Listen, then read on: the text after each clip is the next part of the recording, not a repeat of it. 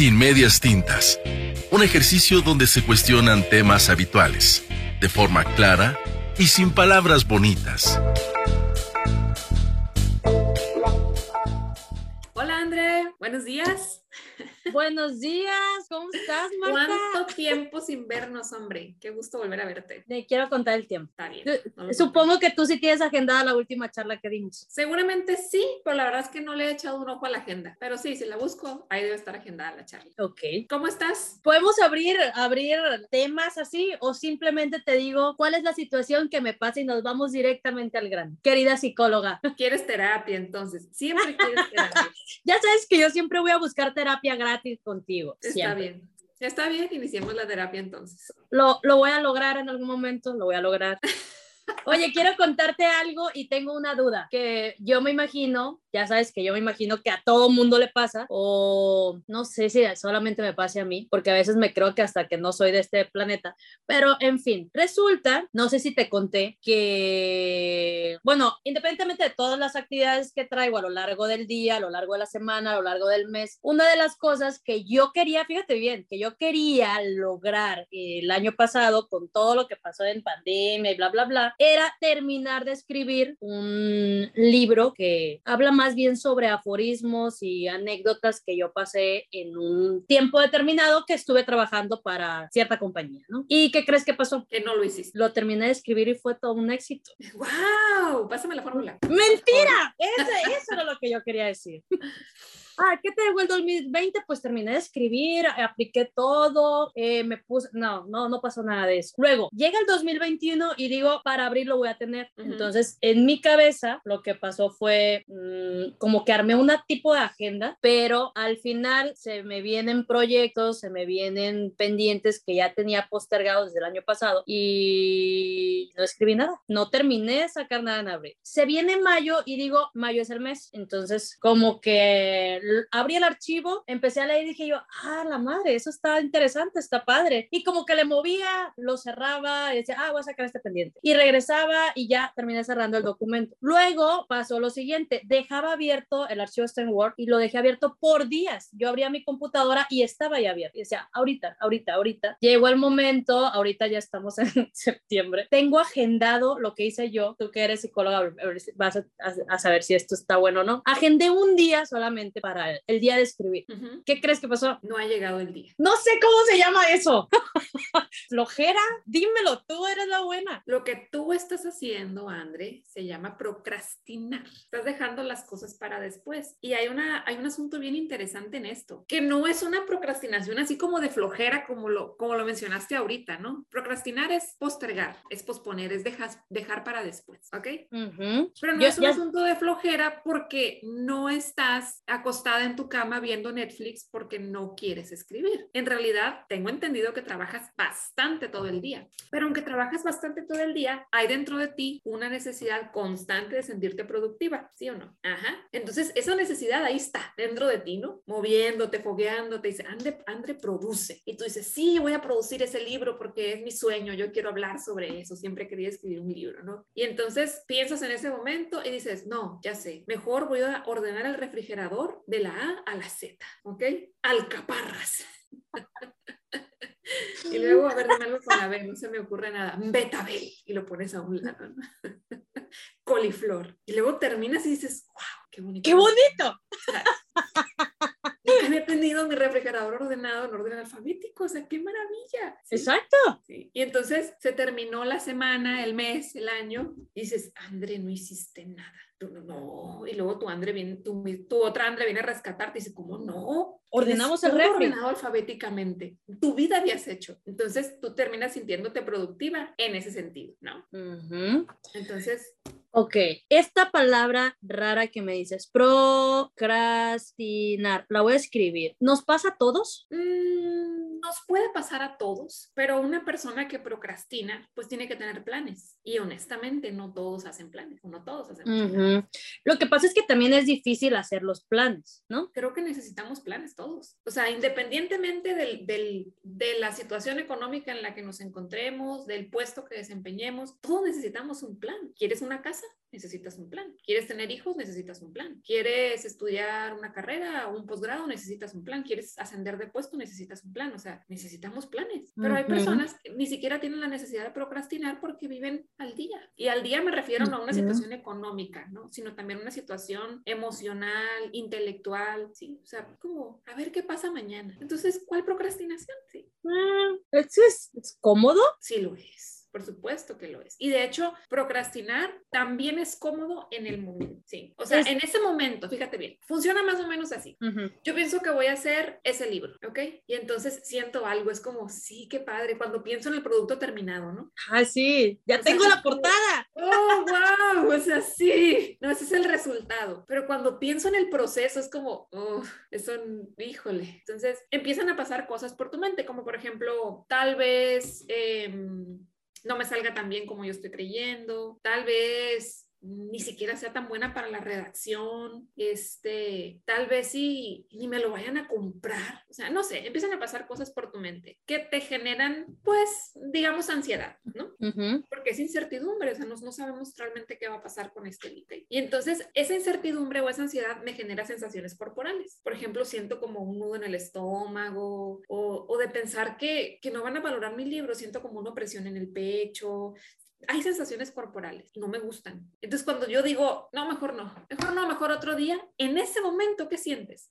descansas. Es como un, placer momentáneo. Exactamente. Y nuestra mente suele priorizar los placeres momentáneos. Dime si no. Sí. Ejemplo, mira, me voy a poner a dieta, ¿ok? Y a mí, Marta Pellegrini, me encanta el dulce. Entonces, cuando yo pienso dieta, lo primero que pienso es mis pasteles y mis fresas con crema. ¿Qué voy a hacer con ellos? Porque a mí me mm. encantan. Yo tengo una meta, tengo un objetivo, que es ah, ser más saludable y también bajar de peso, ¿ok? Y entonces cuando yo me visualizo así, toda saludable, mi piel lo sana, este, mis triglicéridos en sus niveles. Sí, y, y, y, mi cuerpo, ¿no? Mi cuerpo dietoso, pues me encanta la idea. Y cuando pienso en el proceso no me gusta tanto. Y entonces ya tengo un día de dieta.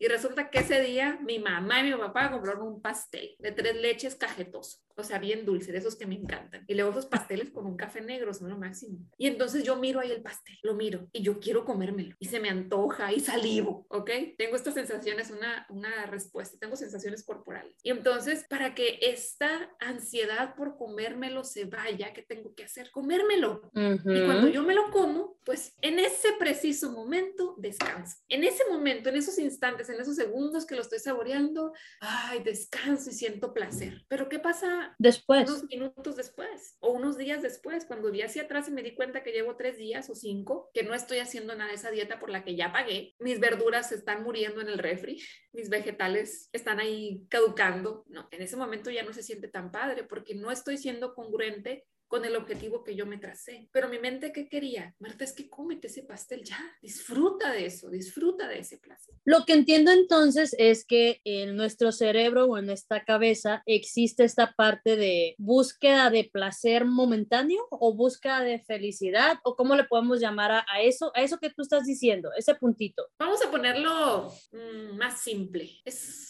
es como una comodidad. Comodidad. Sí, pero puede ser, sí, puede ser placentero, puede ser alegría, puede ser satisfacción, puede ser, pero es, es momentánea nada más a, eso iba. Fíjate que una de las cosas que yo siento, por ejemplo, digo, ah, ok, los viernes, por decirte algo, voy a escribir, ¿no? Pasa el viernes, justifico con todo lo que tuve que hacer el hecho de no haber escrito absolutamente nada. Pero sábado, domingo, lunes, martes, esos cuatro días duro con un siento que traigo un peso encima de lo que había tratado de hacer. Y, sabes que te voy a contar un ejemplo rápidamente. El, el, libro, el libro que tengo, que se llama Marketing de Experiencias, lo hice con una editorial. Entonces, ellos me dieron un año para poder escribirlo. Son libros de capacitación cortos, ¿no? Son libros cortos, 30 páginas, de 30 a 50 páginas. O sea, sumamente corto pasó enero, febrero, marzo, bueno, mayo, junio, julio, noviembre y recibo una llamada de una chica argentina que me dice, oye, ¿tienes revisión? ¿Cuándo me dijeron eso? En tu correo está, con su acento, ya sabes, ¿no? Ajá. Y obviamente ella sabía que no tenía escrito absolutamente nada. Esa semana escribí, yo creo que la mitad, ¿no? Lo que hoy es que ella me hizo un comentario al final del, del, de la entrega donde me dice, siempre nos pasa con los mexicanos. No, friegues. Te, imagina cómo me sentí. Y ahorita que estoy, perdón, básicamente pasando por lo mismo, nada más que ahora no estoy trabajando con una editorial. O sea, re, me retumban esas palabras de esta chica con su acento súper bonito, uh -huh. que dice, ah, no, no te preocupes, no pasa nada. Siempre nos pasa con los mexicanos. O sea, ¿es algo cultural? Sí, sí, claro claro, como es cultura en Japón, ser disciplinado. Y que sea algo cultural no quiere decir que no puedas hacer cambios. A, a, eso iba. O sea, desde, desde niños, si nos vamos, si nos alejamos un poquito más, desde niños se puede identificar el, lo que es la procrastinación, se puede, a lo mejor si se, si se, se puede evitar. O sea, ¿es culpa de los padres o es algo que nosotros mismos vamos desarrollando? ¿A quién le echo la culpa? Yo te voy a hacer la pregunta a ti. ¿sí? Sí. Si el problema es que estoy postergando porque Mm, porque, porque me cuesta trabajo salir de mi zona de confort. ¿Qué crees que te hubiera ayudado a ti de niña? ¿Qué hicieron tus padres por ti? ¿O qué harías tú si tú fueras mamá para crear estos hábitos, esta disciplina en tus hijos de, de no estar postergando? No sé. Creo que, mira, una de las cosas que siempre me ha funcionado, me había funcionado, es empezar con las cosas que no me gusta hacer. Uh -huh. ¿No?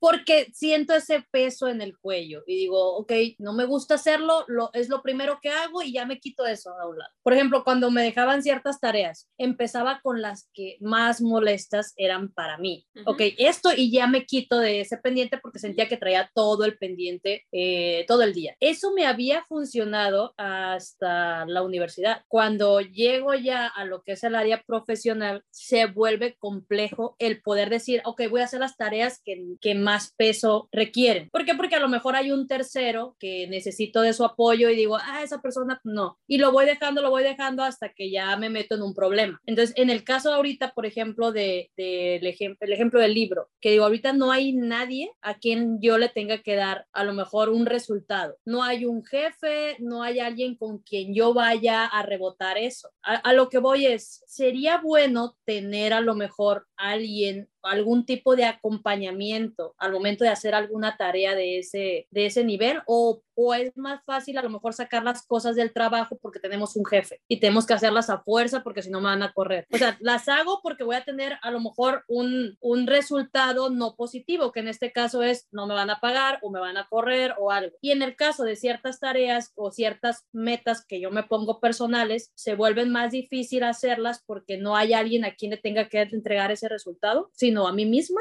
Sí, y, tiene que ver aquí un poquito la crianza. Sí, sí tiene que ver un poquito la crianza. Eh, no sé si tú fuiste una persona que pues siempre procuró dar buenos resultados, digamos, a tu mamá, por ejemplo. ¿sí? A las personas que estuvieron a cargo de ti. Siempre ser responsable, siempre ser, siempre no ser como una carga, sino más bien una ayuda para ella. Entonces, es como que estás acostumbrada a, a esto muy probablemente. Y cuando ya uh -huh. se trata de, de, una iniciativa propia, sí es un poco más difícil, como igual cuando queremos hacer la dieta por nosotros en vez de ir al nutriólogo. Cuando vas con el nutriólogo, sabes que te va a pesar. Uh -huh. Entonces, yo no quiero que vea que, que, que, que, que no hice nada y que por el contrario está subí de peso. No. Pero fíjate que sí es eh, está muy padre la idea eh, y es muy funcional que tengas como un partner, como en el ejercicio, ¿ok?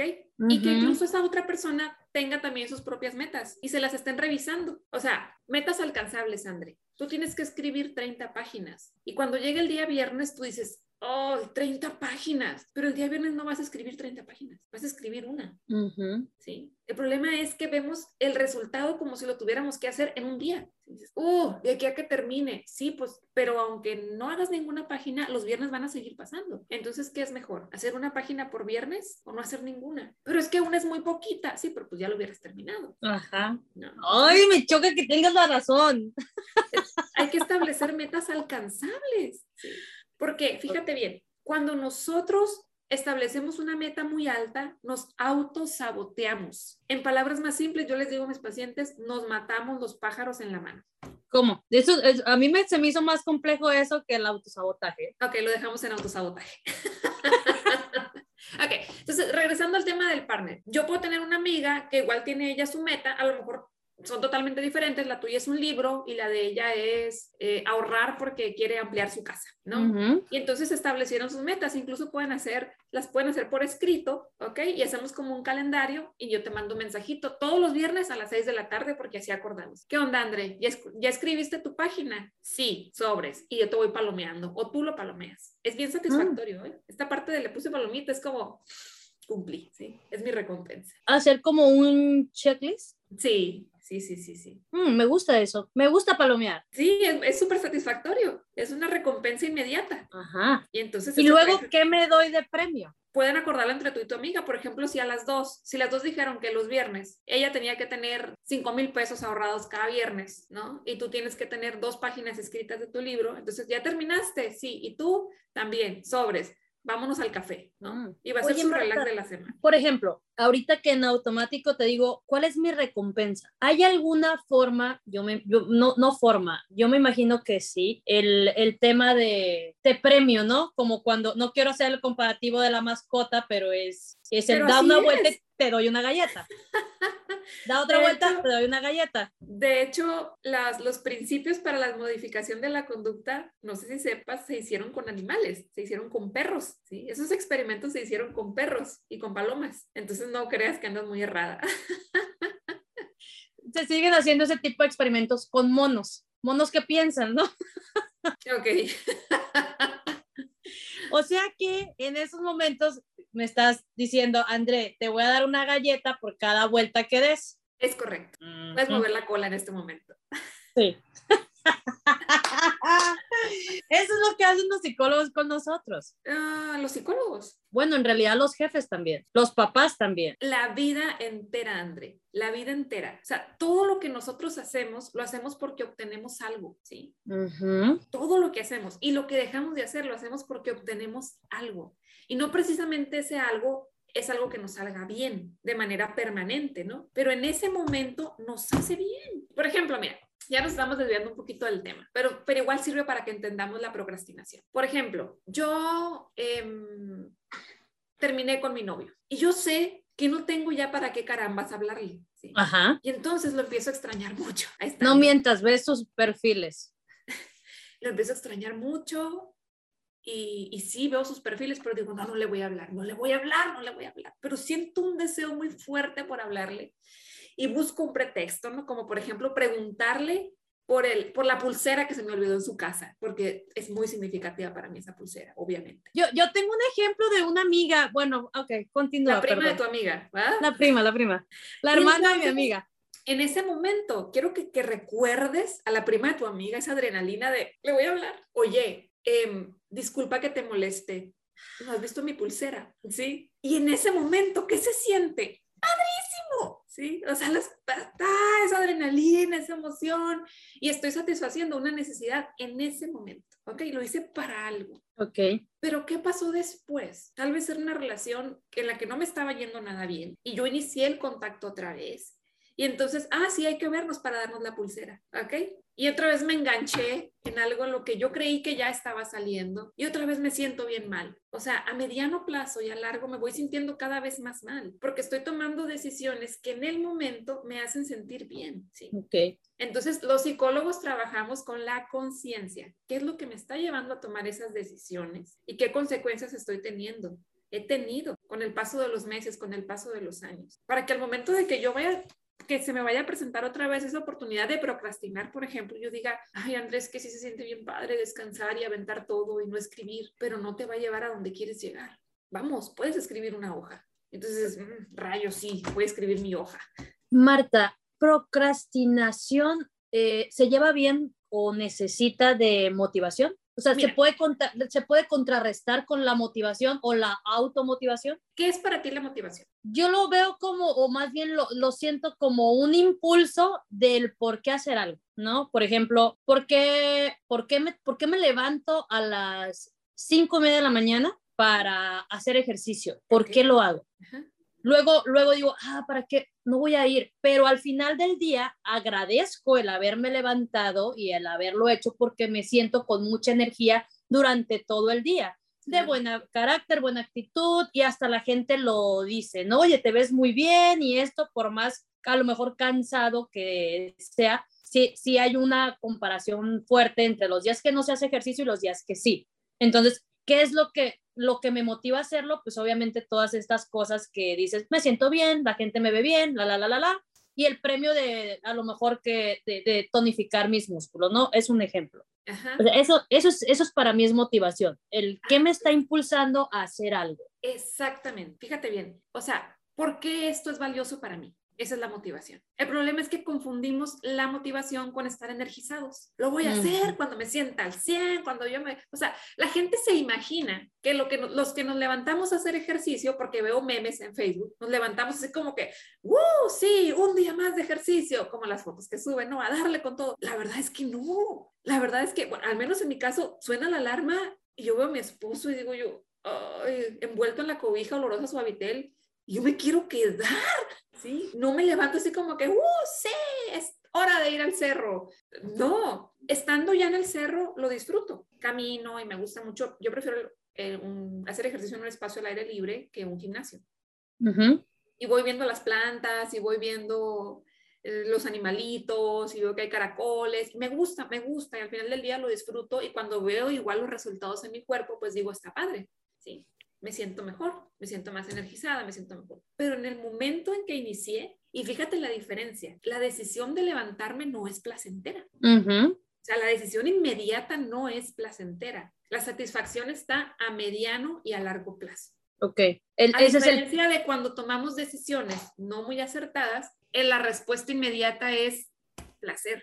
Sí, me siento bien, pero a mediano y a largo plazo no nos va tan padre porque no fue una decisión a conciencia, sino movida más bien por, por placer. ¿Cómo se pueden tomar decisiones a conciencia? Yendo a terapia. Ah, es maravillosa la terapia. Les vamos a pasar el número de contacto de Marta para que nos hablen al final. Claro que sí. Oye, vamos cerrando el tema entonces con tips. ¿Qué te parece? Hablábamos en un inicio que sería bueno tener como, como a un compañero. Yo creo que el, tema de los compañeros, ok, tienes un compañero de viaje y lo disfrutas más, ¿no? ¿Por qué? Tómame la foto, vamos a este restaurante, la, la, la. Tienes un, un compañero para hacer ejercicio y te está, oye, dale más a la pierna, dale más a aquello, vamos a correr, apúrate. Ahorita que mencionas el cerro, oye, apúrate, Marta, con el cerro te voy a tomar fotos, ya casi llegamos. Siempre hay como que esa motivación de las dos partes. Entonces, eso sería... terapia, ¿eh? ¿Mandé? Hay también compañeros para terapia. ¿Cómo? En psicología le llamamos coterapeutas. Coterapeutas. Ajá, sí, podemos buscar una persona que esté como cercana a ti y que nos ayude también en tu proceso terapéutico. Cómo abordar algunas situaciones que vive cuando está contigo. Una crisis de ansiedad, por ejemplo, un episodio depresivo, eh, el que te mm. pongas a procrastinar, es un coterapeuta. Oye, me gusta eso, está interesante. Y por ejemplo, en, en ese tipo de... Esto, procrastinar me queda claro que es una conducta, ¿no? Yo decido hacerlo o no. Si no tengo a alguien, no tengo a alguien que se sume o que diga yo, oye, quiero tu apoyo en este tipo de cosas. ¿Cuál sería la otra solución? O, o para poder empezar a dejar de procrastinar? Ok, define tu meta. Ok. Número uno, define tu meta. O sea, ¿cuál va a ser el, el, el producto? ¿Cuál va a ser el final? Yo, yo anoto, ya sabes que yo anoto. Sí, perfecto. Ahora, escribe por qué quieres alcanzar esa meta, por qué es importante para ti. Lo puedes escribir, incluso lo puedes poner en un lugar visible si eres una persona visual. O sea, voy a, eh, puedes incluso, André, imprimir la portada de tu libro, ¿ok? Ponerle en una cartulina y le puedes escribir por qué es importante para ti ese libro. Y es más, mira, ya, ya hice el diseño en mi mente así bien bonito. Y abajo puedes poner tu, tu calendarización. Viernes 30 y tu palomita, si lo hiciste o no. ¿Ok? Siguiente viernes, ¿qué día es? Y tu palomita, si lo hiciste o no. Y ahí vas a calificar. Ahí donde dice que, que ese libro que estás viendo ya terminado, porque ya tienes la portada, es importante y es valioso para ti por esto por esto que está ahí. Y te vas calificando. Pero sobre todo, André, establece metas alcanzables. Y esa meta, esa meta mayor, ese, ese fin, divídelo en pedacitos, ¿ok? Esos son los objetivos a corto plazo. Si no va a ser diario, semanal. Ahora, si no, si no es el viernes, porque algo sucedió. Yo, André, tengo que negociar conmigo misma y decir, a ver, el viernes es que tengo este evento, ¿ok? okay. Entonces, ¿cómo le voy a hacer? Lo voy a hacer el jueves, ¿ok? Ok, tendría que hacerlo antes para poder eh, antes. justificar, porque si lo hago después ya caería en el mismo juego, ¿no? Exactamente. Esa salida del viernes que te vas a aventar es tu recompensa porque hiciste los ajustes. Uh -huh. Ahora, reconoce tus avances. Una persona perfeccionista, una persona ambiciosa, siempre está más, más, más, más, más. Y no se da tiempo de reconocer lo que ya avanzó. De pronto, supongamos, André, que tú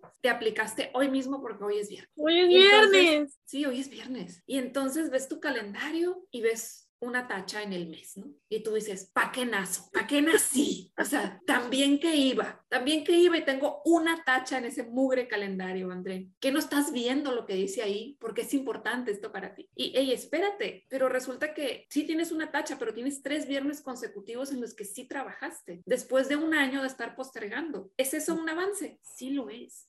¿Puede ser mejor? Sí, también puede ser mejor, pero eso no anula que sí tengo un avance. Ok. Entonces reconoce tus avances y también tus limitaciones. A lo mejor llega un momento en el que dices, de plano estoy saturadísima de trabajo y ya no puedo continuar con este ritmo de cada viernes. A lo mejor va a ser los días 15 y 30 de cada mes. O a lo mejor los días 20 y 30 de cada mes. Claro que podemos hacer ajustes, porque si no hago ajustes, lo que voy a hacer entonces es, como no puede ser cada viernes, no puede ser, porque si no es así, no es. ¿sí? Es un pensamiento totalmente polarizado. Los pequeños pasos siguen siendo pasos. Eso me gusta, lo voy a anotar. Ahora, otro punto, no es necesario que estés motivado en el sentido de eh, energizado, ¿okay? ¿ok? No es indispensable. Honestamente, muchas de las veces que te propongas un objetivo y que busques alcanzarlo, no te vas a sentir motivado vas a tener flojera, vas a tener sueño, eh, vas a querer, vas a desear ver eh, el WhatsApp, las redes sociales, ¿ok? No todo el tiempo es, uh, sí, vamos, hoy es el día en que voy a triunfar. Sabes que eh, eso, eso que estás diciendo me gusta para poderlo llevar a cabo en otra charla. ¿Cuál es? Yo creo que muchas personas confundimos el término motivación con la parte de la energía. Uh -huh. Entonces podemos ver a una persona que es muy enérgica y decimos, ah, ok, es que está muy motivado, cuando a lo mejor no tiene nada que ver. Entonces no, no significa que el, tengo que estar súper no. extasiado para estar escribiendo no, o para cumplir mira, mis metas. Dime si no conoces a alguien que todo el tiempo anda así súper buen, super buena vibra, ¿no? ¡Uh, hey, sí! ¿Tú qué onda? ¿Cómo estás? Y no haga nada. Ajá. O sea, no necesariamente el ser enérgico es sinónimo de ser productivo. Igual, yo conozco personas que son muy productivas y son muy enérgicas. Que digo yo, bueno, ¿a qué hora se les acaba la pila? Tengo una amiga que quiero mucho y a veces manda mensajes a, a las 10 de la noche y es, ¡eh, qué. Y una vez le mandé una foto de mi cara toda derrotada a las 10 de la noche y le digo, yo estoy así, le digo, ¿y tú a qué hora se te acaba la pila? Y es muy, muy productiva. Pero igual conozco personas que son muy serias, uh -huh. son de pocas palabras y también son muy productivas. Por más que los veas a lo mejor así como calmados, pueden sacar mucho, muchas, muchas cosas. Sí, o sea, a lo mejor no son muy sociables, pero eso no quiere decir que no sean productivos. Por ejemplo, no se me vayan a ofender, queridos amigos y pacientes programadores. Los programadores tienen como un perfil, ¿no?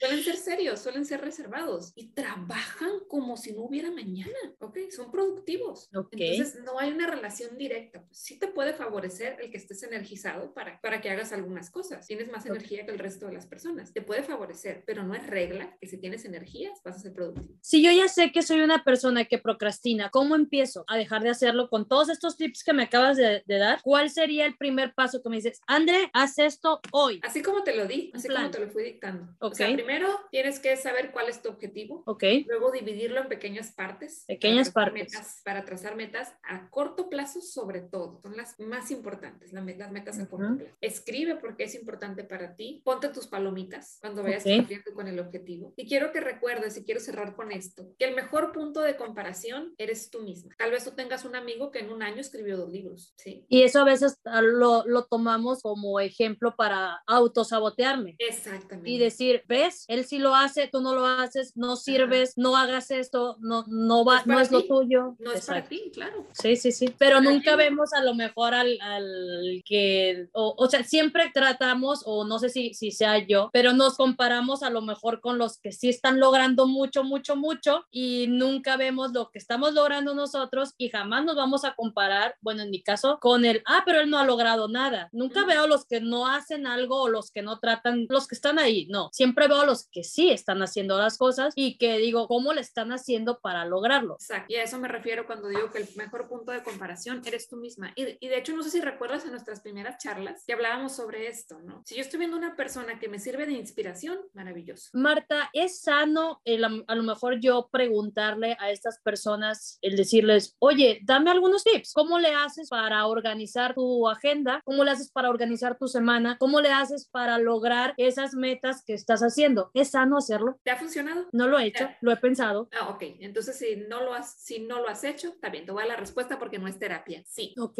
Sí, Andrés. Porque Sí, a claro veces que sí. creo que nuestro mismo ego nos puede jugar el hecho de cómo le vas a preguntar. A lo mejor ni te va a ayudar. A lo mejor tú crees que te va a dar los tips. Es como su- eh, empezamos a jugar otra vez el mismo. Y lo peor que puede pasar es que te diga que no. Ok. que no, que no te va a contar sus secretos. Y la verdad es que lo dudo mucho, porque una persona que hace algo para compartir, como escribir un libro, porque no lo va a escribir para ti, para tenerlo ahí debajo de tu cama, es algo que vas a compartir. Ujú. ¿sí? Pues se me hace como un poquito incongruente que te respondiera, no, no te voy a compartir mi sabiduría. No tendría sentido, o sea. Exacto. Que al final no se trata de sabiduría, sino creo que cada persona es diferente y va a hacer las cosas a su estilo, ¿no? Y a su manera y a como le, se le vayan acomodando mejor, pero sí en, en una organización de tiempos. Yo veo que hay personas que pueden administrar su tiempo muy, muy bien y hay otras que, y me incluyo a veces, que digo, "Co- ¿qué hiciste con las 24 horas del día? Ok, decidí dormir cuatro horas. Ok, dale para atrás. Eh, hice esto en estas horas y vas así haciendo el control y dice cuántas horas le dediqué a lo mejor a las redes sociales. Esa. Ok, listo. Ya Magnífica charla. Marta, ¿sabes qué estaba pensando? Que me encantaría tener una reunión contigo nuevamente, pero para que nos ayudaras, obviamente gratuita, que nos ayudaras a todos. Ahorita salió algo muy interesante que es- creo que el plan de vida que muchos no tenemos, cómo poder a lo mejor incluir todas estas metas en ese plan de vida que a lo mejor tengo o a lo mejor no tengo. ¿Cómo hago un plan de vida si a lo mejor tengo 20 años y hay personas, conozco personas que tienen, tienen 40, 50 años y no tienen ni tuvieron un plan de vida y van muy bien? Pudiera ser un tema. Bien, muy bien. Lo platicamos. Claro ¿Va? va. Muchísimas gracias y un placer haber estado contigo nuevamente. Igualmente, sabes que para mí también es un gustazo, André, y espero que nos estemos conectando con más frecuencia. Claro que sí. Y ahí que nos dejen sus mensajitos y nos sigan en redes sociales con tu contacto y todo para terapia. Muy bien, me pueden encontrar en Facebook como psicóloga Marta Pellegrini, ahí están mis datos de localización y nos vemos en la próxima charla. Va, un abrazote, cuídate mucho. Bye, bye. Sin Medias Tintas es un podcast de Liebre de Marzo. Síguenos en redes sociales.